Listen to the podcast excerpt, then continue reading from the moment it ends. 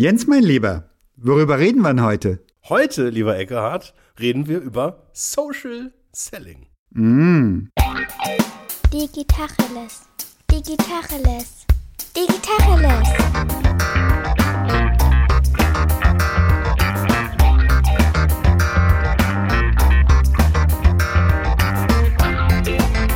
Mein Name ist Jens Wehrmann. Und ich heiße Eckehard Schmieder. Was ist ein Social Selling? Sag mir das doch mal mit deinen Worten. Äh, Mit wessen Worten soll ich dir das denn sonst sagen? mit Wikipedia oder sowas. Wikipedia ist doch für Loser. Nee, nee, nee. also, Social Selling ist äh, eine ähm, neue, äh, wie ich finde, äh, äh, ja, sehr äh, aktuelle Disziplin, wie ich über Social Media verkaufe, was ich zu verkaufen habe. Und wie machst du das über Social Media? Mit stumpfen Werbefilmchen? Mit stumpfen Bannern? Boah, ich frag rhetorisch, wie böse. Ja, genau so und nicht anders.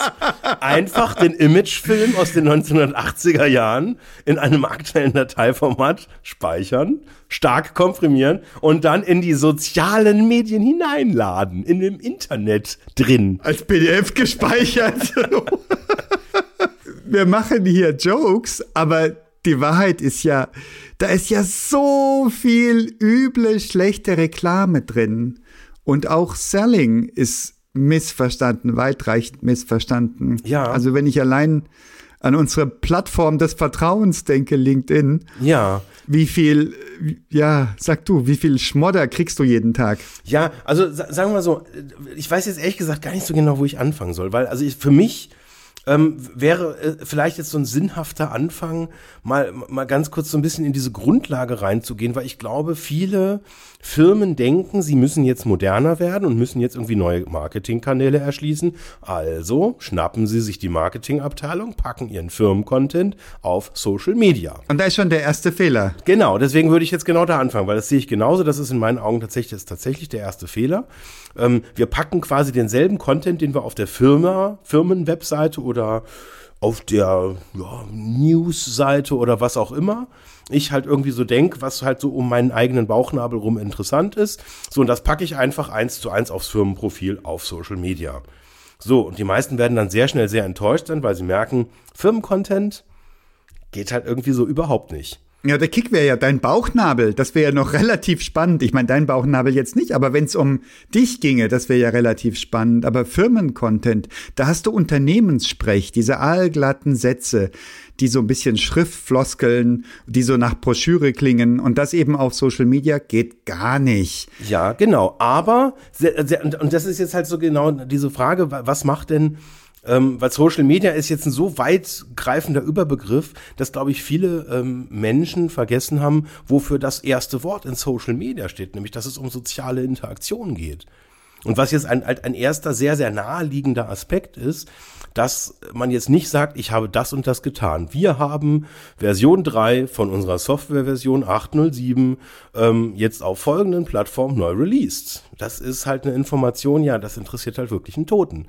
Sondern Ja. worum es halt auf Social Media geht, ist die Geschichte dahinter oder meine Gefühlslage oder dass ich Blut und Wasser geschwitzt habe, dass es nochmal richtig knapp war, dass es super schwierig war, den Auftrag zu gewinnen oder dass wir halt irgendwie damit das und das erreicht haben, Menschenleben gerettet haben oder einen Preis gewonnen haben oder irgendwie was Besonderes passiert ist oder ich so stolz auf mein Team bin und ich mal ganz tolle Danke sagen will.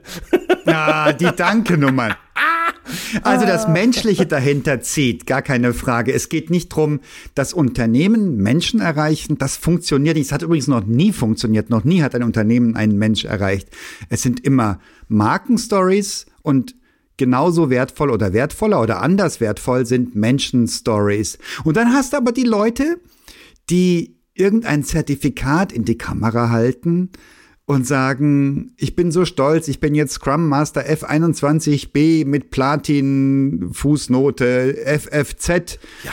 Und das ist so ähnlich wie diese Unternehmensbotschaften nur für Personen, also ähnlich unspannend. Ja, so, und jetzt wird's richtig, jetzt wird's richtig cool, weil nämlich ähm, mir ist das aufgefallen, dass ich ähm, jetzt mal aus einer persönlichen Präferenz raus interessiert mich das gar nicht, aber aus, aus einer methodischen Sicht ähm, wo ich versuche zu verstehen, wie funktioniert LinkedIn. Also wie, nicht wie funktioniert LinkedIn, nicht die Algorithmusdiskussion, die führen wir dann nachher noch drei bis vier Stunden nochmal in drei weiteren Folgen. Auf ein Bier und eine Zigarette. Der Algorithmus, wo ich mit muss.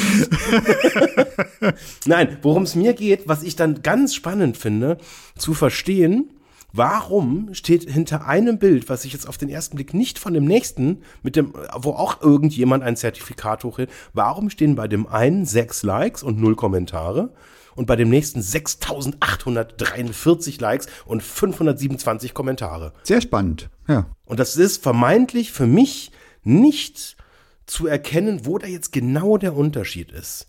Und ich bild mir jetzt ein, wenn dahinter eine Geschichte erzählt wird, wo jetzt jemand einen Abschluss zum Beispiel erreicht hat, der es schwer hatte, der dafür kämpfen musste, oder häufig auch die. Es, es, es sind tatsächlich häufig ähm, so ein, ein heroischer Hintergrund einer Geschichte, ähm, wo man dann so rausliest, das ist eine echt abgefahrene Leistung, dass jemand, der halt irgendwie, weiß ich nicht, aus einem Kriegsgebiet eingewandert ist, erst noch die Sprache gelernt hat, jetzt dieses Diplom halt in den Händen hält. Und auf einmal ist es tatsächlich auch in meinen Augen eine vollständig andere Geschichte, die da erzählt wird, weil das Diplom ist nur ein Platzhalter für, ich bin angekommen, ich habe gekämpft, habe mich darauf eingelassen, war mir nicht zu schade, bin den schweren Weg gegangen und habe es geschafft, was hinzukriegen.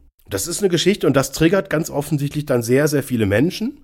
Und dann geht irgendwie, dann, dann kommt was zustande. Ja. Und jetzt einfach nur dieses, dieses, ja, wir sind ein IT-Unternehmen, haben jetzt noch irgendwie zusätzlich zu den 28 anderen ISO-Zertifikaten jetzt noch ein weiteres erreicht. ja, das sind dann so die Dinger, ja, das kreuzst du halt weiter, sagst, okay, ist, habe ich jetzt irgendwas nicht verstanden oder ist das so langweilig und ja, dann ist auch schon wieder zwei Meter weiter oben gescrollt. Also das ist dann ganz schnell auch wieder weg. Und das ist, glaube ich, so dieser, dieses Sinnbild, ähm, für äh, Social Selling. Ich glaube, es gibt zwei Dinge. Das eine ist, glaube ich, diese, diesen initialen Trigger. Ich muss eine Geschichte erzählen. Mhm. Und diese Geschichte sollte irgendwas in den Leuten lostreten. Ansonsten funktioniert halt einfach, es funktioniert dann technisch halt irgendwie oder halt so von der Psychologie halt nicht. So, und das nächste ist, und das finde ich tatsächlich auch einen ganz wichtigen Aspekt, ist, ich habe auf Social Media die Möglichkeit, mit den Leuten zu interagieren Mhm. und kann auf, also sagen wir mal so, es ist Social Media, ist halt mehr als ich sende was und Leute gutieren das entweder mit einem Like oder mit einem Applaus oder mit einem inspirierend oder nachdenklich oder ähm, wie auch immer dann die Kategorie halt ist, ist ja auch auf den unterschiedlichen Social Media Netzwerken ein bisschen anders. Aber das eigentlich Magische finde ich persönlich, wenn man anfängt mit den Leuten in Interaktion zu treten. Weil das hat halt einen ganz krassen Vorteil. Ich kann plötzlich mit allem und jedem in Interaktion treten. Und ich kann den Leuten auf eine Art und Weise, wie ich das vorher vielleicht ja schon theoretisch konnte, aber so praktisch dann halt nicht, kann ich den Leuten meine Meinung sagen. Und kann sagen, oh, finde ich irgendwie toll oder ich verstehe den oder den Aspekt nicht oder ich kann irgendwie mit den Leuten einfach anfangen, in eine Interaktion zu treten. Und das ist mir schon mehrfach aufgefallen. Wenn ich das ähm, oder die Art, wie ich das mache, die lässt sehr viele Rückschlüsse auch auf mich als Individuum zu. Und da kann ich ja respektvoll auf Augenhöhe einen Hinweis geben, eine respektvolle Frage stellen. Ähm, oder ich kann Leute kontaktieren und sagen, also ich hatte zum Beispiel neulich äh, auch irgendwie so einen Post, wo ich auch ja ein bisschen in so eine, ja, einfach so ein bisschen so an, an meine Grenze halt auch gegangen bin. Und da habe ich dann auch wirklich persönliche Zuschriften ähm, äh, von Leserinnen und Lesern bekommen, die dann mit mir, die, die mir eine private Nachricht dann auch geschickt haben, die das gar nicht öffentlich machen wollten. Und das fand ich zum Beispiel sehr beeindruckend. Spooky, über was hast du denn da geschrieben, was dich so offenbart hat? Äh, über äh, meine Einschätzung zur Female Friendly Company. Okay. Da habe ich gerade ein Buch gelesen und irgendwie, ich war halt so, saß halt im Zug und ich, ich habe wieder gemerkt, wie wahnsinnig gerne ich äh, äh, im Zug sitze und wie toll das ist. Und irgendwie war ich in so einem Flow und dann habe ich einfach den Gedanken halt hingeschrieben. So, und, das, und dann passieren da plötzlich Dinge. Und das ist total faszinierend, finde ich. Was kamen denn da für Antworten? Völlig, also mal angefangen von ganz banal einfach so Applaus und Zustimmung und danke, dass du deine Einschätzung hier so ehrlich auch öffentlich sagst oder das war eher ein Zugeben, weil ich da halt auch über, über einen aus meiner Perspektive auch einen persönlichen Missstand bei mir auch geredet habe. Ähm, das war quasi so ganz einfach nur so, hey, großartig, dass du das, dass du diese nicht so standardmäßig verbreitete Meinung hier so sagst. Also da war ein Element von was anderem dabei, das war das eine. Und das andere war tatsächlich eine inhaltliche Diskussion, wo dann äh, ich mit, mit, mit Menschen ähm, auch in Interaktion getreten bin, teilweise methodische Vorschläge, die dann kamen, mit weiterführender Literatur, mit Einschätzungen. Ähm, dann hat sich auf einmal eine äh, äh, Leserin dann halt irgendwie eingeschaltet, die äh, vom ähm, war das nicht Deutsches Humorinstitut, irgendein Institut für Humorforschung, fand ich total spannend, habe ich erst aber überhaupt nicht verstanden, dachte, es ist irgendwie ein Joke. Nee, aber ist und dann haben wir uns auch vernetzt und ja, und, und auf einmal trete ich mit Leuten in, in Kontakt oder folge ich halt Leuten und die mir, die halt ohne diesen Beitrag einfach, ja, die wären mir halt nicht über den Weg gelaufen. So, jetzt kommt 3.0. Das Spannende, unsere Session heißt ja Social Selling, nicht Social Interacting. Verkaufst du denen was? So, das ist jetzt ne, wieder eine ganz, ganz spannende Frage. Ich würde jetzt vermeintlich sagen, nein. Aber. du Luder! Nein, nein, nein, nein, nein. Nein, also folgendes. Ähm, ich glaube, also ich mache auf Social Media genau das, was ich auch in der Realität tue. Ich interagiere mit Menschen und rede mit Menschen. Mhm. Und wenn ich jetzt auf einer Netzwerkveranstaltung oder irgendwie auf einem Empfang oder sowas oder einer Preisverleihung ähm, mit jemandem rede, dann rede ich mit dem. Da hole ich ja auch kein Bestellformular raus und sage, übrigens, ich mache einen ganz geilen Workshop. Kostet 20.000 Mark. Äh, kannst du hier unterschreiben?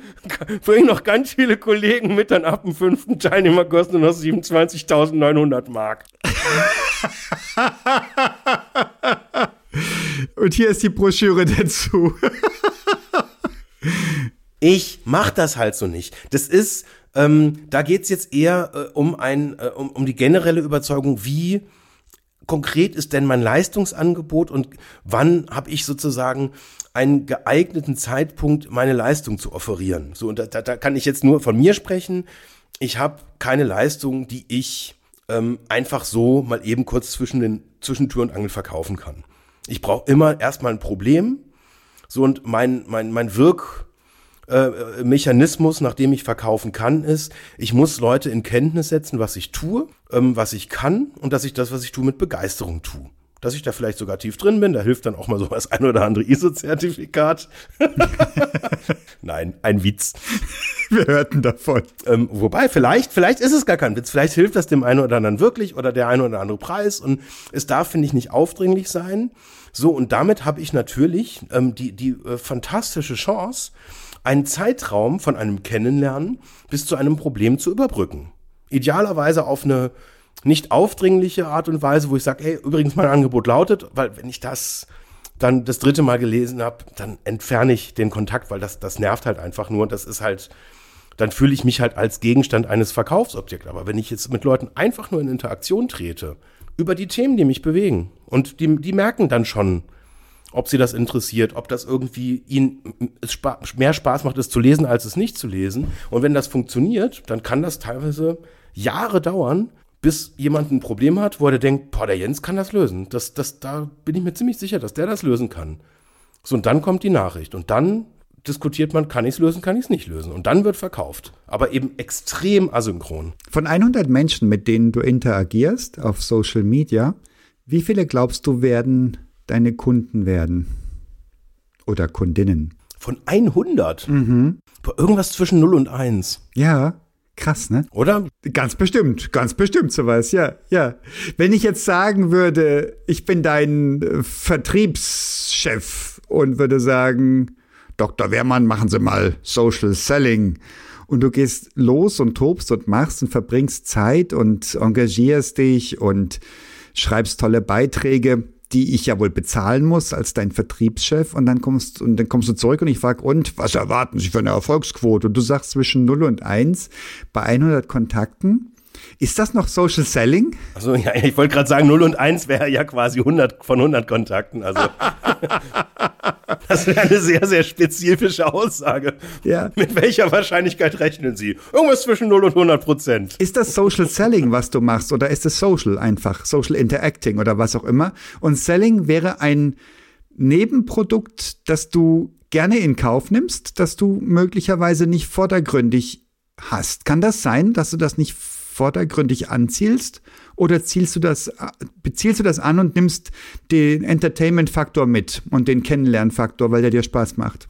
Also, wenn wir jetzt diese Konstellation hätten, ähm, würde ich natürlich am Anfang äh, dann meinen äh, rechten Zeigefinger auspacken und dann anfangen, dich halt erstmal so ein bisschen oberlehrerhaft zu belehren, um dir halt zu erzählen, also ganz ehrlich, das kannst du halt nicht erwarten. So funktioniert das nicht. Wenn du diese Chance halt steigern willst, dann musst du das Offering kleiner schneiden. Mhm. Dann musst du sagen, okay, ah, wir haben, wir machen jetzt Datenschutz, dann biete ich Datenschutzanalyse an. Zack. Und dann wird da, dann passiert da irgendwas. 39 Euro Check-up. Mhm. Wie, wie, bei der, wie bei der Autowerkstatt. Du kannst auch sagen, hier so äh, Wintercheck ab 29 Euro. Und wenn du dann, wenn, dann haben die dich an, dann, ach, das ist aber günstig, 29 Euro für einmal so Auto checken. So das Blöde ist, dass dann die Reparatur, die danach kommt, dann halt irgendwie so 1400 kostet. und sie dann im Zweifel die 29 Euro dann noch erlassen, weil es eh so wahnsinnig viele Teile sind, die halt ganz dringend getauscht werden mussten. Und im Software Engineering heißt das dann Change Request. ja, oder wir, wir machen mal so, so wir, wir, wir machen mal so einen systematischen Test. Mhm. Oder SEO-kompatibel. Also ich glaube, es gibt geile Methoden, wie man tatsächlich auch so diese, diese Hürde, um quasi so das erste Mal in eine bezahlte Interaktion reinzukommen, auch runtersetzen äh, kann. Mhm. Ähm, man muss halt die Hürde klein machen. Und man muss halt irgendeinen Pain ansprechen, der einfach offensichtlich da ist. Ähm, und dann kann man, glaube ich, diese Chance schon richtig gut steigern. Vielleicht so auf irgendwas zwischen 1 und 5. Sage ich jetzt mal so ganz zynisch. Ich weiß nicht. Kenne ich mich nicht mit aus. Ähm, ist auch jetzt so gefühlt, ist einfach, da, da kann ich jetzt gar nicht so viel zu sagen. Also ich glaube, es gibt Leute, die, also ich kenne zumindest Leute, die behaupten, dass sie das können und dass sie das tun und dass sie das auch sehr, sehr erfolgreich tun. Das habe ich nie überprüft. Ich, boah. Was ist denn mit dir? Ich meine, du machst ja ganz viel auf Social Media. Machst du das, um zu verkaufen oder machst du das, um es zu machen? Weil du da Spaß hast, weil du da Laune kriegst bei, weil du dich gerne an Leuten abarbeitest, weil du gerne Freude stiftest, weil du gerne Wissen beiträgst, aber auch gerne Dinge lernst? Oder machst du es, um zu verkaufen? Was ist, was ist die Henne, was ist das Ei? Ich würde es mal, ähm, es ist nicht zu 100% das eine und auch nicht zu 100% das andere. Es ist wahrscheinlich eher zu 99%, ich habe Bock am Interagieren und da ist dann noch so, so, so ein kleiner ähm, Rest Vernunftsanteil dabei, weil ich meine, ich mache das tatsächlich auch teilweise in der Arbeitszeit. Also es ist jetzt nicht so, dass ich sage, ja, boah, bringt nichts, also muss ich das wenn dann in der Freizeit machen. Mhm. Habe ich jetzt auch schon ein paar Mal gehört, so diese These. Mhm. So nach dem Motto, ja gut, Social Media macht man halt so, ne, wenn du so auf dem Bus wartest oder so, dann machst du halt so schnell halt Social Media. Glaube ich tatsächlich nicht, dass das ähm, so sinnhaft ist. Ähm, und es das heißt jetzt auch nicht nur, also ähm, quasi nicht nur als Content Creator quasi selber auch Content erstellen, sondern eben auch mit anderen in Interaktion zu treten. Mhm. Also meine These, mal so ganz plump, wäre jetzt eher, ähm, dass ich die Möglichkeit habe, ähm, Leute in so kleinen Häppchen davon in Kenntnis zu setzen, Schrägstrich ähm, zu in der bestehenden Bekenntnis zu bestärken. Ich weiß nicht, wie, wie, sagt man das, aber das ist das, was es unterm Strich meint. Ähm, und über kleine Details zu reden, so kleine Snippets wir tun hier dieses, ich interessiere mich dafür, das ist ein Gedanke, der geht mir da äh, äh, durch den Kopf. Ähm, und auf die Weise habe ich die Möglichkeit, mit Leuten in Kontakt zu bleiben. Und was ich merke, dass, dass ich bei manchen unserer Aufträge ganz klar äh, sagen kann, woher der initiale Kontakt kommt, nämlich nicht über Social Media, mhm. auch nicht über LinkedIn. Aber ich bin mir an einigen Stellen sicher, dass wenn ich dieses äh, Bespielen nicht tun würde, hätten mich die Leute längst vergessen. Mhm. So und möglicherweise sind wir aber auch gerade an einem ganz spannenden Wendepunkt. Weil ich habe jetzt tatsächlich erste Leute, mit denen ich auch ganz konkret in Interaktionen trete. Also zum Beispiel, der Titel dieser Folge ist ein Hörerwunsch. Ich will jetzt mal keine Namen nennen, Julian. Sehr diskret. Und da ist es tatsächlich andersrum. Da war der Erstkontakt tatsächlich über LinkedIn mhm. und dann kam äh, ein erstes Kennenlernen, auch noch virtuell mit, mit einem Monitor dazwischen und dann wurde es real. Dann haben wir uns getroffen und dann haben wir das intensiviert und das geht weiter. Und ähm, das ist unglaublich spannend. Gott, ist das romantisch. Ja, finde ich auch, ne? Aber warum denn nicht? Und also, wie gesagt, ich hatte auch schon ganz am Anfang gleich hatte ich auch, habe ich sofort auch eine Beauftragung gekriegt, auch über jemanden, der auch auf Basis von irgendeinem Post, ich weiß gar nicht mehr, worüber ich da geschrieben habe, aber gemeint habe, hey, ähm, wir müssen mal reden und das und das die ist, ist die Idee. Dann haben wir telefoniert, hat gesagt, genau danach haben wir gesucht. Das hatte ich mir erhofft. Absolute Punktlandung, on point, wir machen das mit euch. Und sofort beauftragt tatsächlich. Jens, mein Lieber, arbeitest du an einer Marke Jens Wehrmann oder bist du einfach du selbst? Was ist denn da der Unterschied? Äh, potenziell das gezielte Vorgehen. Also du hast ja eine Unmenge an Äußerungen, verbale, nonverbale, was auch immer. Und du kannst natürlich immer alle die weglassen, die jetzt nicht notwendigerweise zu deiner Geschichte passen, die du gerne von dir vermitteln willst. Also nehmen wir mal an, es gibt Leute, die sich immer schick anziehen, so Typ Dress to Impress. Mhm. Und die stehen morgens genauso wie du und ich zerknittert aus dem Bett auf und waschen sich das Gesicht, duschen im besten Fall ja. und bevor sie sich anziehen. Und dann würden sie nicht notwendigerweise jetzt bildlich gesprochen im Schlafanzug vors Mikrofon st sich stellen. So, und das wäre so ein Typ Marke kreieren. Wenn ich dich nur im Anzug und Krawatte sehe, ob ich die Marke mögen würde, weiß ich nicht, aber das wäre zum Beispiel so eine Möglichkeit oder so ein Sinnbild für ich stelle mich auf eine bestimmte Weise dar, ich stelle bestimmte Eigenschaften von mir raus und die anderen lasse ich potenziell weg. Wenn es mal durchscheint, ist nicht dramatisch, aber ich lasse es potenziell weg. Tust du sowas oder bist du komplett du selbst? Das heißt, du bist mal müde und hast einen launischen oder vielleicht sogar einen zynischen Kommentar gelassen und du bist mal fröhlich und bist mega witzig und sprachgewandt unterwegs. Wie, wie bist du das? Wie machst du das? Also die, die, allein die Tatsache, dass ich da jetzt nicht sofort spontan darauf antworten kann, spricht ja dafür, dass ich jetzt nicht so ein klares Konzept habe. Oder das gehört zu deiner Marke, das kann ja auch sein. Also liebe Hörerinnen und Hörer, ich habe gerade einen sehr schicken Anzug an. er lügt, er lügt, ich sehe es. Nein, ich bin natürlich gerade aufgestanden, Schlafanzug. Gesicht noch nicht gewaschen. Ähm, so viel Detail wollen wir nicht, Jens. Aber wir haben ja, ich, ich, ich habe ja auch nur das Mikrofon vor der Nase.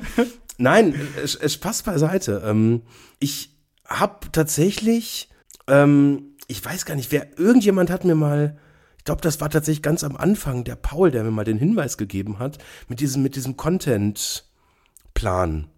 Mhm. So, und ich habe tatsächlich dann daraufhin ähm, versucht, das so ein bisschen strategischer zu machen und habe dann irgendwie mal so Geschichten, die mir eingefallen sind. Ich schreibe wirklich häufig auch einfach so Geschichten halt auf und habe das dann versucht, in so ein, in so ein Raster reinzubringen. Was sind jetzt so Markengeschichten? Was zahlt auf mich ein? Was zahlt auf die Leistung der Firma ein? Was zahlt auf Reflektiertheit ein? Auf, ähm, wo hat man so Fehler gemacht, aus denen man was Cooles gelernt hat? Was sind halt irgendwie so, weiß ich gar nicht. Ich habe mir dann versucht, da sowas zurechtzubauen. Ähm, und habe dann auch so Post-its geschrieben, habe die dann auch so angeordnet und hin und her geschoben. Und während ich das noch so gemacht habe, kam ich mir total bescheuert vor. Warum? Ich meine, du hast es ja gemacht immerhin irgendwie, weiß ich nicht, hat sich, hat sich das komisch angefühlt. Und irgendwie war, war das Problem, dass ich so den Eindruck hatte, dass ich den Bezug zu den G Geschichten, die ich da aufgeschrieben habe, dann, nachdem ich sie dann aufgeschrieben habe und dann sie in, in so einen Köcher reingetan habe, um die dann irgendwann aus dem Köcher dann rauszuziehen, so weit verloren habe, dass ich es sich irgendwie nicht mehr richtig angefühlt hat, weil also ich muss zugeben, ich würde es jetzt wahrscheinlich in der Retrospektive so ein bisschen anders noch begründen, aber damals dachte ich einfach, gut, die Geschichten sind halt irgendwie lang, zu langweilig einfach. Mhm. Dass wenn ich sie halt nach zwei Wochen selber nochmal lese, dass ich dann einfach selber den Bezug nicht mehr krieg. Was ich als spannend empfunden habe, weil ich dann gedacht habe, ja gut, also wenn ich meine eigene Geschichte schon nicht mehr gut finde, ähm, warum sollte die dann, dann jemand anders gut finden? Und dann hat das dann eher dazu geführt, dass ich dann so, also meine damalige Konklusio war, die Geschichten sind einfach nicht gut genug, also sollte ich sie nicht veröffentlichen. Ähm, teilweise auch zu persönlich tatsächlich. Da habe ich, ich habe mich dann, ich habe manchmal so ein, so ein, so, ein, so ein Zögern in mir, soll ich das machen, soll ich das nicht machen? Was, was wägst du da ab? warum solltest du etwas nicht machen und warum solltest du etwas machen? Also machen haben wir rausgefunden, weil du interagieren willst, weil du dich darstellst und weil du Resonanz erzeugen möchtest. Aber warum solltest du etwas nicht machen? Weil es nicht zu deinem Markenprofil passt? Es gibt manchmal Dinge, die sind mir dann, wenn ich genau hingucke, dann doch zu privat. Oder vielleicht auch irgendwie so, so, so ein bisschen, weiß ich nicht, wo, wo ich, ich dann befürchte, dass das für jemand von außen einfach nicht interessant ist. Also es gibt einfach Situationen, die mich persönlich total ähm, bewegen, wo ich dann aber, wenn ich drüber gucke aus der Perspektive eines einer potenziellen Leserin oder Leser, dann denke, okay, was lesen die da jetzt? Die lesen, okay, der Jens, der findet sich ziemlich geil. Tue ich ja auch in dem Moment. Und das ist dann so ein Impuls, wo ich sage, das ist, das ist, das ist vielleicht, ist das Markenkern? Vielleicht ist das schon, das könnte Marke sein, das könnte ein Indiz für Marke tatsächlich sein. Tue ich unterbewusst? Aber das wäre, das wäre jetzt so ein Markenargument, glaube ich, dass ich sage, nee, so will ich nicht wahrgenommen werden, als jemand, der sich selber am geilsten findet. Also ich glaube, da missverstehst du das Konzept der Markenpersönlichkeit. Das hat jetzt mit Selbstverliebtheit nicht, nichts unbedingt zu tun. Ja, aber das würde dann ja auf so eine Marke halt einzahlen, wenn man es halt macht. Na, man würde dich halt für selbstverliebt halten. Deine Markenpersönlichkeit wäre dann selbstverliebt. Ja, ja, ja, genau. Hallo, alle, die wir uns hier outen auf irgendwelchen Social Media Meinungen bekennen und ähm, hier irgendwelche zu irgendwelchen Themen beitragen, da ist immer auch ein gerüttelt Maß an Selbstverliebtheit dabei. Selbst bei diesen Beiträgen, ach, ich hatte so einen schlimmen Burnout und mein Hund hat mir geholfen, da wieder rauszukommen auch das ist Selbstverliebtheit, ja. Also da, das, da kann man mir nichts vormachen. Da ist niemand am Boden zerstört und will bloß die Menschheit bewahren, dass es hier auch so geht. Da ist auch ein, eigentlich bin ich ziemlich toll dahinter. Und da ist ja auch nichts verkehrt dran. Lass uns selbstverliebt sein. Kennst du ein Gegenbeispiel? Also das wäre jetzt mal konkret so, ähm, also es ist immer leicht, eine, eine, eine, eine äh, Fehlergeschichte oder ich hatte Burnout mhm. zu erzählen und die Auflösung ist so und so. Der Hund hat geholfen. Mhm. Jetzt bin ich doppelt so energetisch wie vorher und ja, genau. kann noch mehr arbeiten. Und jetzt kann ich euch helfen, aus eurem Burnout rauszukommen. Jetzt kann ich nicht nur 60, jetzt schaffe ich sogar 70 Stunden. 52,60 Euro die Stunde, genau. Mit dem Office-Hund Klausi. genau so. Habe ich neulich wirklich, das ist kein Witz mit dem Office, ich habe das neulich irgendwie oder bilde ich mir das ein? Spielt keine Rolle. Nee, ich habe neulich so eine Office-Hund-Geschichte tatsächlich gehört. Wahrnehmung ist Wahrheit. ähm, ah, die, die Frage, kennst du irgendeine Geschichte, wo ähm, die Lösung nicht dabei ist? Wo nur das Problem steht? Mir geht's nicht gut, ich brauche Hilfe. Nee. Das hatten wir gehabt in unserer Folge Schwäche zeigen. Schwachsein hieß die Folge, ja. Ja. Ja, das gibt's nicht. Ist vollkommen richtig. Oder aber auch ein, ich hab's verkackt, weil ich richtig scheiß bescheuert war. Gibt's, gibt's das?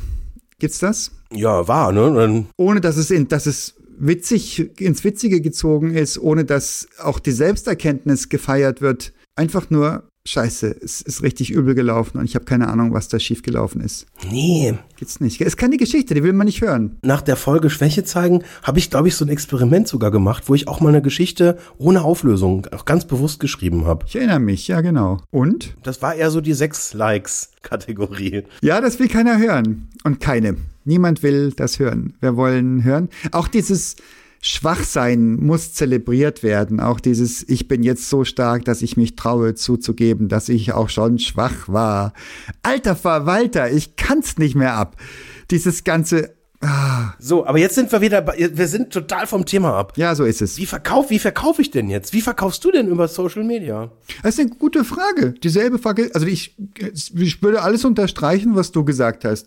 Grundsätzlich mache ich keine Marke aus mir. Ich bin der ich bin. Und wahrscheinlich haben wir alle unterschiedliche Eigenschaften. Vielleicht auch welche, die überhaupt gar nicht zusammenpassen. Und es wäre mir überhaupt viel zu anstrengend, das immer auszusortieren. Und auch ich habe so Momente, wo ich zögere, ob ich das zu privat nennen würde, weiß ich nicht. Aber Dinge eher, wo ich zögere, ähm, würde ich das von jemand anderem lesen wollen? Nee, also lass es. Ja, und ich habe so eine Haltung, wo ich sage, da poste ich gerne. Wenn ich fröhlich bin, leichtgewichtig, eine lockere Sprache habe, mhm. wenn es mir wirklich gut geht, wenn ich das Gefühl habe, die Menschen sind klasse und ich bin klasse, das ist eine schöne Grundhaltung. Wenn ich das Gefühl jemals hätte, oh Gott, ich habe jetzt zwei Tage nichts gepostet, die Leute verlieren hier Interesse an mir oder noch schlimmer, der Algorithmus. Jetzt muss ich was posten. Das liest man doch auch zuhauf auf LinkedIn. Immer noch? Echt? Ja, ich würde mir die Kugel geben, wenn ich so unterwegs wäre. Und dann würde ich das zum Metathema machen. Ich, ich weiß jetzt nicht, was ich posten soll. Ihr Lieben da draußen, habt ihr Ideen? Und dann kommen 75.000 Kommentare. Ja, schreib doch über dein letztes Osterabenteuer. Eier suchen ist doch so eine wunderbare Sache. Und so weiter und so fort. Ganz, ganz, ganz schlimm. Verkaufe ich? Ja und nein. Nein, also, wenn ich diesen imaginären Vertriebschef vor mir sähe oder die Vertriebschefin, so viel Zeit muss sein, dann würde ich sagen, da würde ich nicht Rede und Antwort stehen wollen für meine Social Media Aktivitäten. Und genauso wie du sehe ich es weder als Arbeit noch als Privatzeit. Ich sehe es als Möglichkeit, als ob ich auf einer Party stünde im richtigen Leben und hier und da mal mit Leuten ins Gespräch käme. Mhm. Ich würde mit Leuten ins Gespräch kommen, die mir sympathisch scheinen oder nur vom Aussehen oder wo ich irgendeinen interessanten Gesprächsfetzen aufschnappen würde oder die in einer interessanten Gruppenkonstellation stehen. Und das ist meine erste Ambition. Habe ich irgendeine, resoniere ich in irgendeiner Form mit dem, was ich sehe oder was ich lese? Und dann reagiere ich oder ich reagiere nicht. In den aller, allermeisten Fällen reagiere ich nicht, mhm. weil schon viele Leute darauf reagiert haben. Ja, ja. Weil viele Leute auf ähnliche Dinge reagieren, auf die ich auch reagiere. So besonders bin ich nicht. Und wenn ich das tue, dann würde ich ein paar Sachen vermeiden. Manchmal denke ich auch nach über was, was ich schreiben würde und reflektiere dann und stelle fest, boah, das ist aber krass wertend, was ich da gerade im Kopf habe. Und das ist auch ein wunderbares Learning. Das lasse ich dann bleiben, einfach. Das sage ich dann nicht, weil in beide Richtungen, also starke äh, äh, Verneinung, starke Bejahung.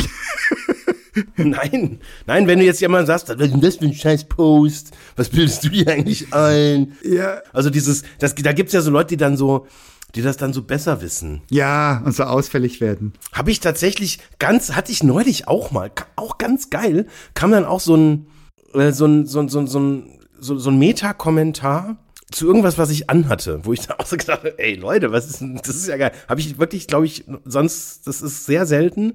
Aber es gibt dann auch durchaus äh, äh, ähm, Posts, die ich lese, wo dann fast nur sowas drunter steht. Also das sind doch so Sachen, die sich sonst normalerweise Frauen anhören müssen, die Armen. Die werden doch oft aufgrund ihrer Kleidung beurteilt, anders als Männer. Ja, ich hatte was an, das war keine Kleidung. oh, mein lieber Jens, wollen wir das wissen müssen? Nein, hatte tatsächlich, also das, das war, ja, halt ähm, einfach aufzulösen tatsächlich aber diese, diese Des, das ist das Wort, was ich vorher nicht gefunden habe. Destruktiv und konstruktiv. Ah, hier nur wieder. Weil wenn jetzt jemand irgendwie was Cooles schreibt und dann, ich kann mich jetzt zum Beispiel bei dir an diesen äh, fabelhaften Post mit dem Glückspilz. Oh, danke. Erinnern, wo du bei deinem Jobwechsel ähm, quasi äh, den Glückspilz definiert hast. Mhm. Ähm, wie, wie kannst du es nochmal ganz kurz wiederholen? Ich krieg's, glaube ich, nicht mehr zusammen. Ja, ich hatte so einen Duden-Eintrag gefaked und hatte geschrieben, Glückspilz, einer, der von einem tollen Unternehmen in ein tolles Unternehmen wechselt. Mhm. Das hatte tatsächlich, das ist, ja, ja. Ist das nicht auch so eine Klugi-Nummer, so ein Hurra, wir sind alle so klasse und lieben uns alle? Ich weiß gar nicht. Oder ist das wirklich, ich habe es wirklich so empfunden. Nee, ich, also was, was für mich der, der, der Impuls war, war, ähm, es war anders als das, was man normalerweise so liest. Deswegen fand ich das sehr, sehr cool. Ah, anders sein ist gut. Mhm. Also anders im Sinne von eine neue Perspektive. Also jemand, der das schafft, mhm. ein respektvolles Ja zu seinem vorherigen Arbeitgeber und gleichzeitig ein respektvolles, auch gleichwertiges Ja zu seinem neuen Arbeitgeber. Das ist, das ist was, das ist ein cooler, cooles Asset, finde ich. Und die meisten werden sagen, boah, blöder Job, war nur noch schlimm und schrecklich. Und jetzt ist endlich gut. Früher schlecht, jetzt gut. Das ist so das, das ist so das klassische Bild. Wahrscheinlich noch, nee, ich bin so cool, dass ich einen super Job verlassen habe, um jetzt einen noch viel tolleren zu machen. Das könnte noch ein besseres Narrativ sein. Alte Schule. Ja, aber die Wahrheit ist, ich hätte das nicht so geschrieben, wenn ich es nicht so empfinden würde. Klingt pathetisch, ist aber so. Ja. Also das heißt, wirklich so ein bisschen, je älter ich werde, desto demütiger werde ich. Ich merke, wie wahnsinnig viel vom Zufall abhängt. Ja, genau. Und auch hier war wieder Zufall im Spiel und hat mir geholfen. Und wow, also das hätte nicht so schön und geschmeidig sich fügen müssen. Hat's aber. Ja. Und jetzt bin ich wirklich sehr, sehr froh. Aber es ist doch jetzt mal auch ganz banal. Es ist eine sehr charmante Form eines doch sehr businessrelevanten Updates, was du deinen Kontakten auf die Weise gegeben hast. Und noch einigen Kontakten, die halt gesehen, ah, irgendwie halt, da, da haben ja auch viele Leute interagiert und geliked und kommentiert und alles Gute und ähm, und, da, und dann merkt man ja auch so in den Kommentaren, da, da passiert was, da ist wohlwollende Aufbruchsstimmung von Leuten, die dich offensichtlich halt irgendwie auch gut finden, auch ein Stück weit auf Händen tragen. Ähm, und das ist ja im Prinzip, wenn man das jetzt mal so auf die, auf die Selling-Perspektive überträgt, was passiert da? Das ist Reputation. Eine öffentliche Form von Reputation. Ja. Du stellst dich auf die Bühne, sagst was Demütiges, irgendwie ein bisschen, Ja. das ist so eine Mischung aus neu, witzig, demütig und irgendwie nach vorne gerichtet und du kriegst Standing Ovations. Ist das sowas wie unabsichtlich verkaufen? Also er hat überhaupt keine Verkaufsabsicht und ist dadurch wirksam? Äh, hast du was verkauft? Hat jemand danach gesagt, du, hattest du ein Verkaufsformular angehängt? Oh, hätte ich das nicht sagen sollen? 247 Bände vom Bertelsmann gedruckt, Ausgabe 1987. Genau, eigentlich auf CD-ROM gebrannt. Weil wir machen Digitalisierung. ja, genau, alles in digital. Mit Volltextrecherche, ja. Ja, ja, alternativ schicken wir in den Budenband 78 auch gerne per Fax zu. Nee, aber das ist ja wieder der Punkt. Da kannst du, du kannst sowieso im sozialen Umfeld wahrscheinlich in den aller, allerwenigsten Fällen eine direkte Ursache-Wirkung-Bilanz herstellen. Also ich habe jetzt 42 Posts geschrieben und nach 42 Posts muss ich einen Verkauf haben. Das ist sicher unsinnig. Und ich frage mich, dieses unabsichtlich Verkaufen im Sinne von, was alle guten Verkäuferinnen und Verkäufer machen, sie sind sie selbst und sie stehen hinter dem, was sie tun Ja. hinter dem Produkt, hinter der Marke und sie haben noch andere Dinge zu tun, als dir irgendwas aufzudrücken. Und sie sind im besten Falle direkt an dir als Person interessiert. Sobald du merkst, sie interessieren sich an, in, an die, für dich, nur weil du potenzieller Kunde sein könntest, dann ist das Ding um, dann ist der Zauber weg. Ja. Ist ein bisschen wie Flirten im Club, ne? Also wenn du, wenn du interessant bist, dann sicher nicht deswegen, weil dir der Sabber links am Kinn runterläuft und denkst, wow, die Maus ist scharf, die will ich haben. Sondern weil du in dir ruhst und Menschen würdig, Menschen menschenwürdig behandelst und interessiert bist genuin an allen Menschen um dich rum. Ja. Das ist sicher attraktiv, ja. Ja, klar. Oder übertragen auf die reale Welt. Und die Geschichte ist tatsächlich wirklich passiert. Ich hatte auch mal eine Geburtstagsparty. Und da war dann äh, ein, ein, einer meiner Gäste, ich weiß nicht, also ich kann mich nicht mehr genau erinnern, er stand, also in, zumindest in meiner, äh, fand, also in meiner Erinnerung stand er äh, erhöht. Ähm, und er hat Gedichte zitiert. Eigene oder fremde? Also anderer Leute Gedichte. Fremde. Bekannte, witzige und also so, wie gesagt, also meine Erinnerung ähm, äh, nach war da so eine Menschentraube von äh, Gästinnen, die die fanden das ziemlich gut. also quasi LinkedIn in analog und auch lyrisch. Jens, genau für diesen Fall kenne ich genau ein Gedicht auswendig. Und das kommt immer super gut, wenn du sowas rausholst. Ja, klar. Ein Gedicht, und zwar nicht ein Allerweltsgedicht, also nicht der Panther oder sowas, sondern wirklich ein Gedicht, wo man sagen muss, oh, das ist aber ein Kenner. Und dann holst du das raus. Super gut. Da hat mir schon immer wieder mal im Leben mein, mein Ansehen bewahrt. Gedicht an der richtigen Stelle kann ich mit eins reicht, denn du erzählst ja in der Regel nicht 15 am Stück. Ja, ja, nee, und bei der Zugabe kannst du einfach sagen, nee, ich muss weiter. Oder du dichtest spontan was. Der Agent wartet schon in der Limousine auf mich. Gegen Aufpreis, wo wir beim Social Selling sind. Ja, genau. Jens, mein Lieber, was bedeutet Reichweite für dich? Äh, darf ich vorher noch einen ganz anderen Ausflug ganz kurz mit dir machen? Du bist ja drauf. Ich würde gerne eine Zeitreise machen. Nee, Doch. mach. Ich ähm, würde mal ganz kurz gerne eine Minute oder zwei investieren, um über Messen zu reden. Kannst du dich noch dran erinnern? Messen? Um Gottes Willen, ich sag nur Cebit, Hannover, Laatzen, schlafen im Kinderzimmer, So ist es. weil dass die Kleine ausquartiert wurde, weil die Eltern das Geld brauchten von dem Messegastbesucher. So. Und du hörst die Kleine im Wohnzimmer sagen, Mama, wann geht der Mann wieder weg? Ja, bitter, bitter. Oder den Hamster füttern nachts um zwei, weil der wütend gegen den Käfig tritt, den sie in deinem Zimmer gelassen haben. So. Alles, alles Geschichten aus dem richtigen Leben, die du gar nicht erfinden kannst. Ich entnehme deiner Erzählung, du warst schon mal da. Als Aussteller. Ich meine, als Gast ist das eine. Da sind es einfach schrecklich anstrengende Tage. Du stehst sehr früh auf und gehst sehr spät ins Bett. Aber als Aussteller. Ein deutliches Ja.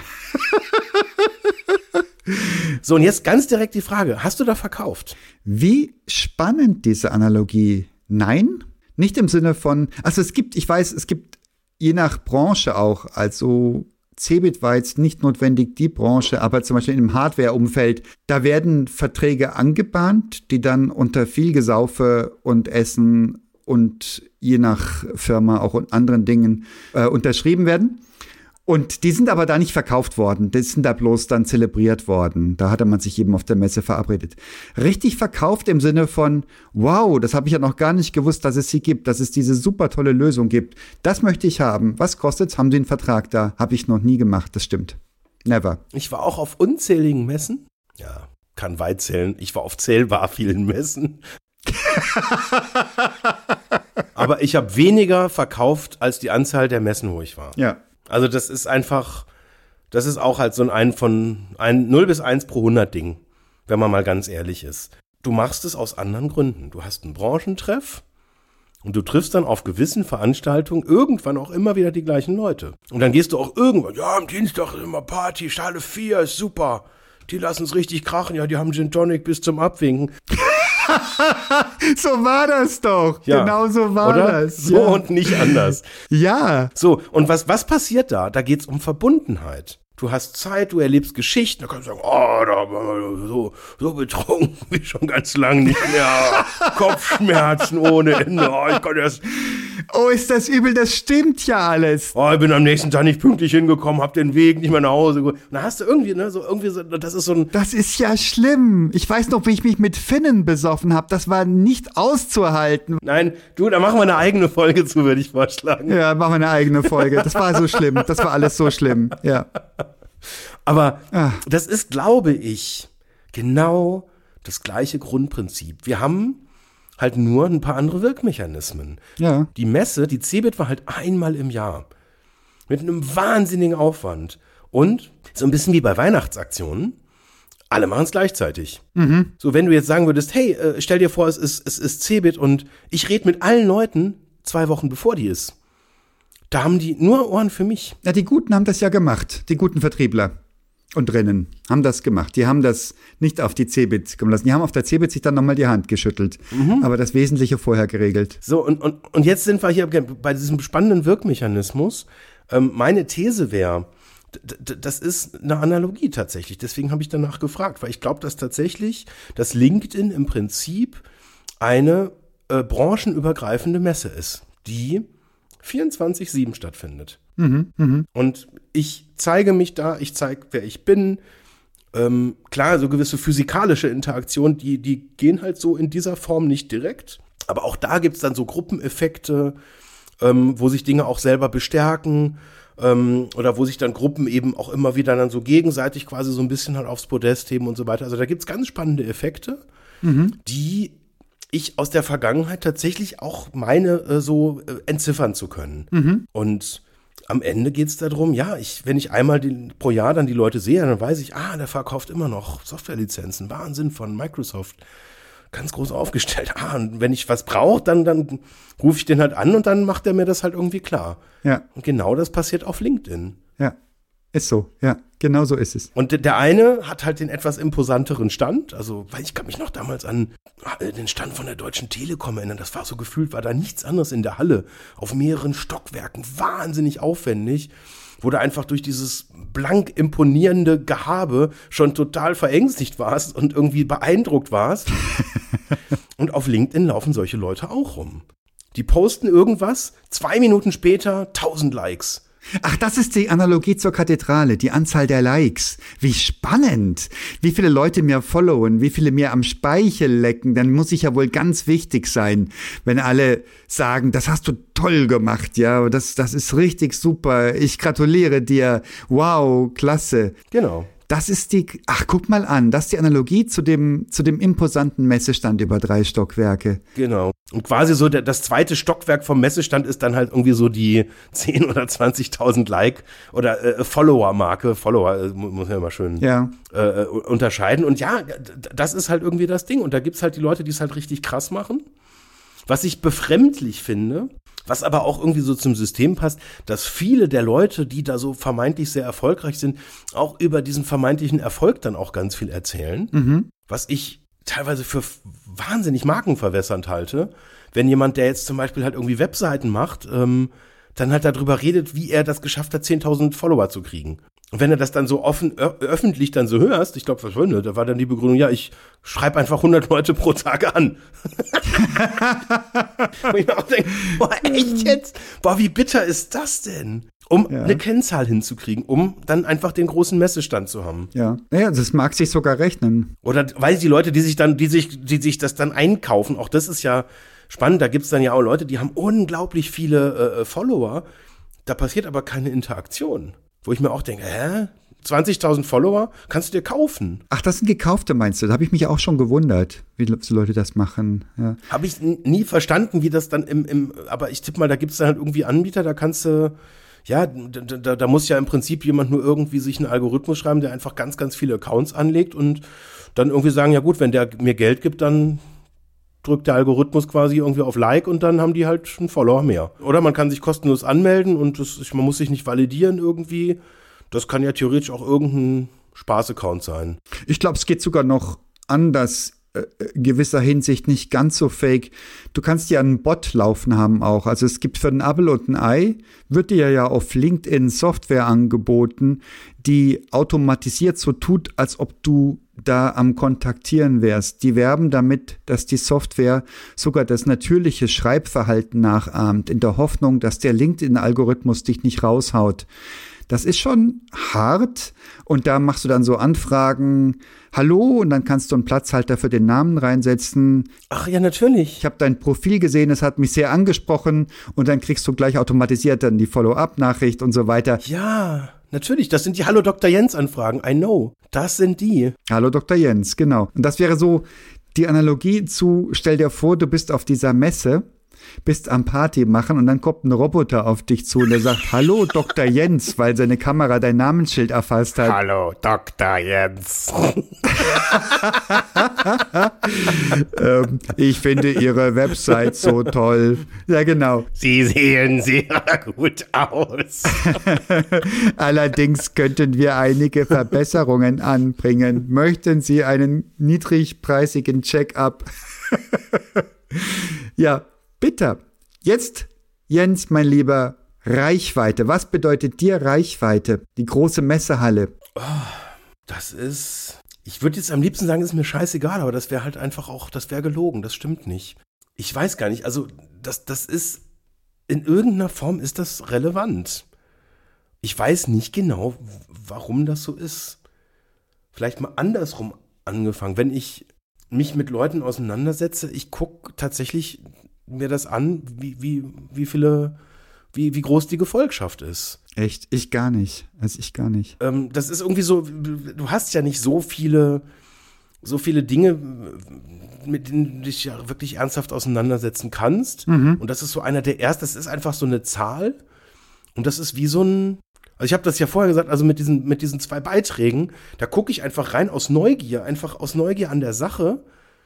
Gar nicht so sehr, weil es jetzt irgendwie eine erhöhte Relevanz hat, aber es ist so eine einfache Kennzahl und der eine hat sechs Like und der andere hat 6000 und da ist irgendwie, das unterscheidet da schon was. So, und wenn du da jetzt mal ein bisschen äh, reinzoomst, dann ist natürlich klar, wenn du wenig Kontakte hast, dann wird natürlich deine Nachricht erstmal oder dein Post bei wenigen Leuten angezeigt. Das heißt, grundsätzlich hast du erstmal weniger Reaktionsfläche, die halt passiert. So, ähm, klar, wird dann, wenn einer auf Like drückt oder was kommentiert, das halt irgendwie auch in dem Netzwerk dann wieder äh, äh, verbreitet. Das heißt, da kann es schon auch äh, quasi netzwerkerweiternde Effekte geben. Aber das ist natürlich, wenn du halt ähm, eine geringe Anzahl an äh, Followern oder Kontakten hast, äh, wirkt sich das natürlich einfach massiv auch auf die Reichweite auf. Die bleibt halt klein. Ja, und seit ich meine mitzubekommen, welche Wirkmechanismen auf Reichweite einzahlen, finde ich das geradezu kontraproduktiv. Also das wirkt immer weniger relevant in meiner Wahrnehmung, ob jemand Reichweite hat oder nicht, weil wir festgestellt haben, das hatten wir ja auch schon über etliche Episoden dieses Podcasts diskutiert, Leute, die richtigen Schmuh posten vom Typ Äpfel sind doch leckerer als Birnen, ist doch wohl klar, oder kriegen dann so viele hunderte von Kommentaren, tausende von Likes. Ja auch. Es ist unglaublich. Und dann kommen wirklich ernsthafte Menschen, also nicht solche Leute wie ich fange deine Sinne und baue deine Träume in Realität, sondern wirklich Leute, die wirklich was tun und können, die sagen dann, also das kann man doch gar nicht so vergleichen, Äpfel und Birnen. Das sind ja verschiedene Obstsorten. Und dann kommt noch ein Klügerer, der sagt, na ja, streng genommen sind Äpfel ja gar kein Obst, sondern Scheinobst. Und dann kommt die Definition von Scheinobst. Und dann kommt jemand und sagt, in diesem Zusammenhang ist die Frage, ob Obst oder Scheinobst völlig irrelevant. Streng genommen sind auch Birnen Scheinobst aus der Genese der Birne her gesehen. Und du hast einen unglaublichen Thread von Reaktionen. Ja. Und ich denke mir, Brauche ich das? Nein. Mein Gedanke geht eher dahin, dass ich sage, ich müsste mal wieder durch meine ganzen Kontakte durchgehen und mal so die ganzen Leute, die mir irgendwann mal über den Weg gelaufen sind, mit denen ich nie wirklich was zu tun hatte, mal wieder rauslöschen. Einfach um auch meinen meinen Informationsstream, meine Timeline mal wieder ein bisschen clean zu halten und nicht alles reinzukriegen, was irgendjemand zu irgendeinem Thema zu posten hat. Ja. Und das finde ich, also ich fand's, ich finde es geradezu kontraproduktiv. Leute, die so eine irre Resonanz haben. Kann sein, dass die einfach coole Sachen machen. Und kann sein, dass das Schmodder ist. Selbst jemand wie Simon Sinek, dem folge ich, das ist dieser Marketing-Guru, der sagt, start with why. Ich kenne den ja. Wahnsinn. Und der macht auch viel Schmodder auf seinem Kanal. Der hat schon gute Sachen, aber er macht auch die 0815 Dinger, die einfach Quick Wins sind. Ja. So, so, wie sagte mein englischer Chef früher vor 30 Jahren, sagte Truisms. Sachen, die per Definition wahr sind, wo einfach keiner widersprechen kann. Ja, genau. Und der hat die Speichellecker alle auf seiner Seite, der hat dann Hunderte ja. und Tausende. Mhm. Du bist so großartig, Simon. Du hast gesagt, dass Äpfel und Birnen gar nicht vergleichbar sind. Du bist einfach Gott. Wie konnte man das nur so salomonisch lösen? Und gefühlt brauche ich sowas nicht. Ja, ja, klar. Finde ich sehr, sehr beeindruckend. Ähm, auch wieder in, genau in dieser äh, äh, vorher genannten äh, äh Fragestellung. Du siehst dann, ah, veröffentlicht vor 48 Minuten und dann irgendeine teilweise sechsstellige Anzahl an Reaktionen darauf. Also wenn jetzt einer der ganz Großen eine Weisheit zum Besten gibt, dann ist allein aufgrund der Popularität natürlich die Anzahl der Reaktionen meistens sehr, sehr groß. So, was da jetzt genau passiert, ist eigentlich dann gar nicht mehr so wichtig, ist einfach wir interagieren mit einem Promi. So fertig, das ist schon der Effekt. Mhm. Da bin ich näher dran. Das war auf Clubhouse damals schon faszinierend. Ich glaube, das ist beim Thema Selling, weil Arnold Schwarzenegger verkauft mir ja nichts. Also, oder? Doch, tut er? Weiß ich, glaube ich nicht. Mix it, sag ich da nur. Der hat doch mal Strom verkauft. Ja, ja, Donald Trump hat doch mal versucht, irgendwie so einen Quatsch zu verkaufen oder und seine ganze Familie. Und ich glaube, das war Ivanka, Töchterchen. Nee, er hat auch mal irgendwelche Produkte. Das, das, das ist das, ist das auch Selling, wenn der amerikanische Präsident irgendwie so Schwachsinnsprodukte in die Kamera und sagt, ihr kauft das? Wahrscheinlich schon, oder? Das ist die, die The Mother of Selling, wie er wahrscheinlich sagen würde. Ja. Die Mutter aller, alles Verkaufswesens. Der Dealmaker der Dealmaker. Genau. Niemand hat jemals so toll verkauft wie ich. Ja. Ja. Nein, ich habe irgendwie, ist, ist tatsächlich auch jetzt erst ein paar Tage her. Weiß ich jetzt nicht, ob uns das jetzt beim Thema Selling wohin führt. Ich könnte mir vorstellen, ja. Ähm, so dieser, diese, diese Nahbarkeit und dieses so vermeintlich, da ist jetzt ein Star ähm, oder jemand, der halt bekannt ist, der irgendwas erzählt, also in dem Fall, weil ich das hat dann jemand, mit dem ich äh, in Kontakt stehe, einen Post von sich über das Thema Mindestlohn ähm, verglichen mit dem Post einer anderen Person, die ich auch kenne, wo es über Schnupfen ging. Oh, das klingt aber jetzt mal richtig prickelnd. Kam da was raus außer feuchte Taschentücher? Ähm, ja, also das, das war, also er hat es halt statistisch einfach verglichen, die Anzahl der Reaktionen, es war halt, ja, halt 6 versus 600, so diese Kategorie halt. Okay. Ne? Also das war halt einfach so das Banale, das trägt ähm, und da wäre jetzt mal so die Frage, also ich war im ersten Moment schockiert, habe gesagt, ja stimmt, also Mindestlohn ist irgendwie echt relevanter als ich bin erkältet, aber auf der anderen Seite, wenn eine nette Person mir auf diese Weise mitteilt, boah, ich bin erkältet, warum nicht sagen, gute Besserung? Wo ist das Problem? Ja, wahrscheinlich persönlich sticht ähm, Relevanz. Persönliches hat mehr Relevanz in unserer Wahrnehmung als, als politisches zum Beispiel. Kann sein. Ja. Oder ich traue mich jetzt irgendwie bei einem, hey, gute Besserung. Das ist halt auch, da, da, da wird keiner sagen, echt jetzt? Du wählst AfD? Wie krass ist das denn? ne? Also, da muss er ganz, also äh, Politik ist auch generell halt schwieriger. Gibt es ja auch so die, die, die äh, Vertreter der Überzeugung auf keinen Fall öffentlich oder im Firmenkontext über Politik reden. Prost Mahlzeit. Ja. Willkommen im Club.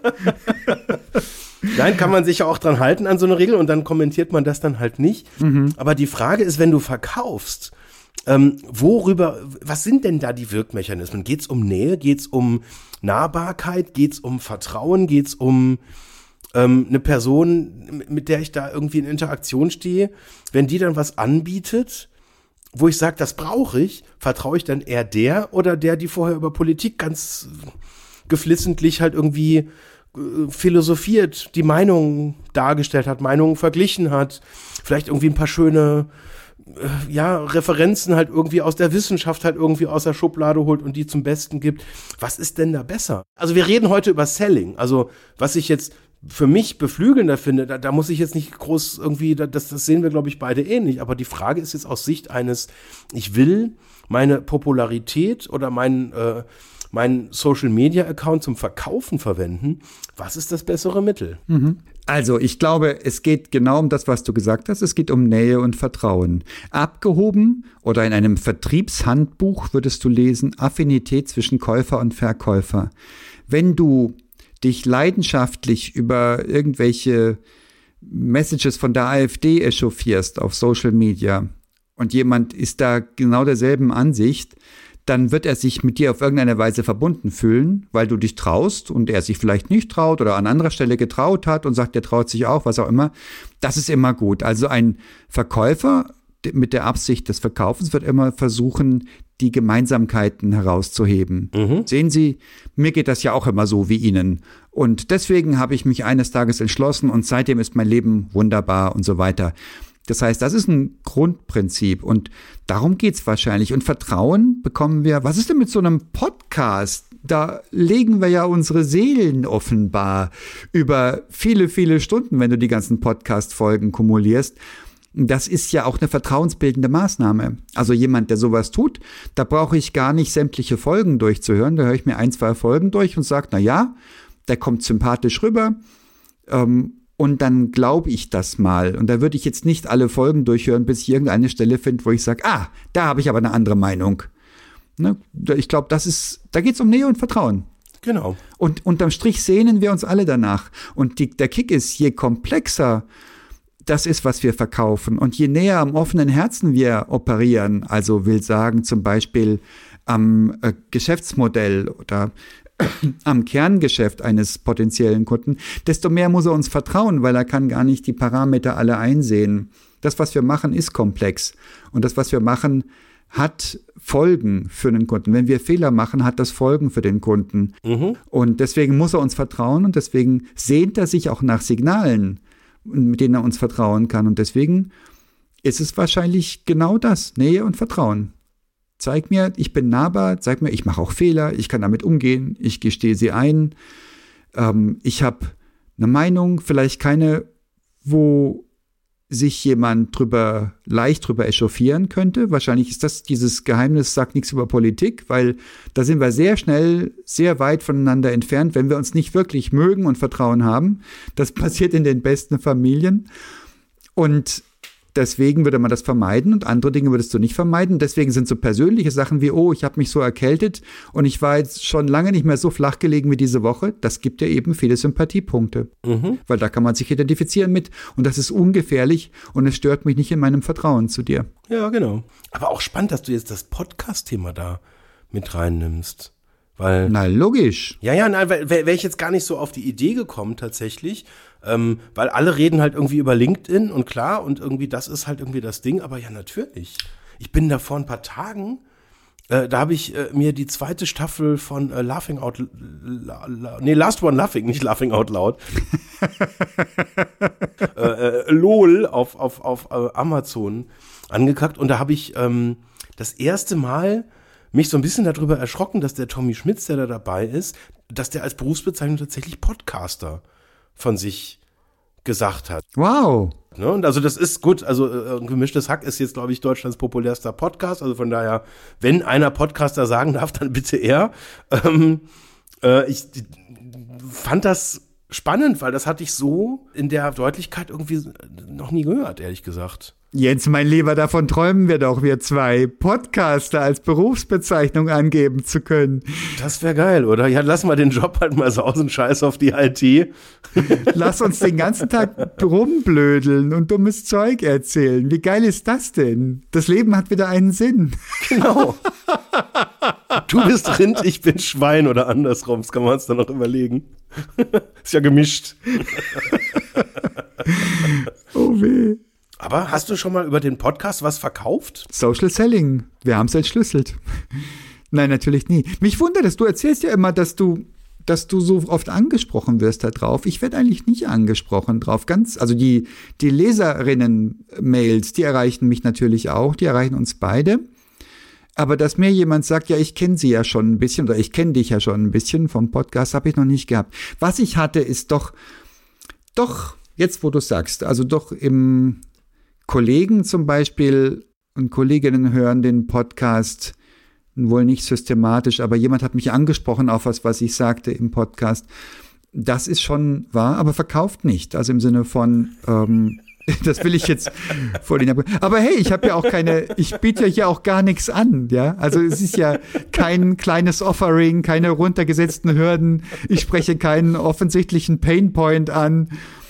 Und äh, deswegen verkaufe ich ja hier nichts. Und ich glaube, dass das ähm, eine schöne, erleichternde Sache ist, sowohl für uns als auch für unsere Hörerinnen und Hörer. Ja, ich glaube, das wäre sehr anstrengend.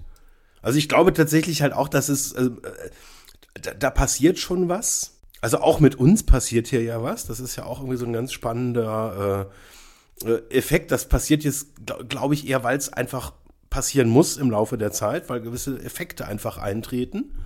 Ähm, Jetzt wird soziologisch, werd mal konkret. Ja, also eine Stunde in der Differenziertheit über ein Thema sich auszutauschen. Also nichts gegen unsere vorherigen äh, Laufsessions, aber dass wir eine Stunde wirklich auch konzentriert an einem Thema drangeblieben sind, ohne dann in so ein reines Blödeln halt irgendwie abzudriften oder sonst irgendwas, das war vorher schon eher die Ausnahme. Da musste schon irgendein sehr besonderes Thema halt irgendwie reinkommen und dann sind einfach die Anzahl der Störimpulse halt doch ganz anders, als wenn du das merkst, okay, ähm, da steht jetzt ein Mikrofon vor dir, das wird aufgezeichnet, da macht sich nachher äh, jemand richtig Mühe, das Ganze nochmal irgendwie aufbereiten und zu schneiden. Vielen Dank an Marius an der Stelle.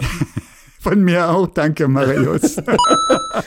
und dann noch in dem Wissen, hey, das hören jetzt mittlerweile doch schon irgendwie ein paar Leute und ähm, man, also ich merke, dass das, das macht halt was mit mir. Da kann ich nicht einfach nur so sagen, ja komm, ähm, einfach jetzt nur, nee, da, da, also einfach nur rumblödeln und irgendwie, da, das, da, da gibt es schon Mindestanspruch und der ergibt sich aus dem, aus der Situation, gar nicht so sehr aus der Strategie, wo das denn dann mal überall hinführt und was da jetzt so psychologisch alles passiert äh, in, in, den Köpfen von Hörerinnen und Hörern. Das ist nochmal wieder auf einem anderen, auf einem anderen Blatt, aber. Mhm. Klar, irgendwas passiert da ja. Wäre komisch, wenn es nicht so wäre. Ja. Und weit entfernt von Social Selling. Und Selling wäre eher ein Nebenprodukt, ein Zufall. Ne? Und wir machen es, weil wir Spaß haben dran. Ja. Und ich glaube, das ist, das, das sollte man rausspüren. Ja. Es muss nicht jedem gefallen, aber wem es gefällt, der sollte rausspüren, dass wir es machen, weil wir Spaß haben. Ja, stimmt. Aber auch da, wenn ich jetzt mal so, äh, so in Medias Res gehe und gucke, was so diesen, diesen Anspruch, dass man merkt, ich mache das, was ich tue, weil ich Spaß daran habe, ist das nicht auch ein erfolgserhöhendes Kriterium, wenn ich Social Selling mache? Wenn ich jetzt sage, ich muss jetzt irgendwie noch, noch 300 Lizenzen diesen Monat irgendwie vertickern und es ist schon irgendwie der 28. und jetzt nochmal Kommt alle her, liebe Leute. Letzte Runde. Spezialpreis. Drei Software-Lizenzen zum Preis von vier. Kommt alle her. Ja. Das ist ja schrecklich. Das geht ja gar nicht. Aber das ist doch so, so eine Google-Weisheit. Mach das, was du Spaß machst und mach viel davon und sei fleißig dabei und boah, so ein Bart. Ja, okay. Wenn du jetzt, wenn du jetzt Simon Sinek bist, okay, fein. Dann sagt er, hey, love what you do und dann irgendwie zwei Millionen Likes, alles geil. Ja, genau. Ganz genau. Das ist, das ist, das ist halt äh, äh, klar, äh, unmissverständlich einfach eine Wahrheit ausgesprochen. Ähm, mir geht es aber um die Zwischentöne. Wenn du nicht sagst, hey, ich bin so erfolgreich, weil ich so viel Spaß an dem habe, was ich tue, lalala, hier ist wieder der Roboter. Äh, ähm, da, die, die Leute merken das doch, oder? Wenn du das, was du tust, irgendwie mit Inbrunst, mit Leidenschaft machst und äh, das in unterschiedlichen Variationen halt irgendwie rauszuspüren ist, dass du da eine gewisse Faszination für, für das hast, was du da tust, eben weil du da authentisch bist, weil du dich auch vielleicht mal verlierst oder auch mal übers Ziel hinausschießt oder weiß ich nicht was, das merkt man doch, oder? Ist das, ist das reiner Wunschglaube? Nein, ich bin ganz sicher, dass das so ist, mein lieber Jens. Und weißt du was? Das hat so krassen Schlusswortcharakter, was du da sagst. Oh nein, ist die Folge schon wieder vorbei. Bitte nicht. Genau so ist es. Mein lieber Jens, es war ein Vergnügen, wie gehabt. Ich danke dir vielmals. Vielen Dank. Tschüss. Tschüss.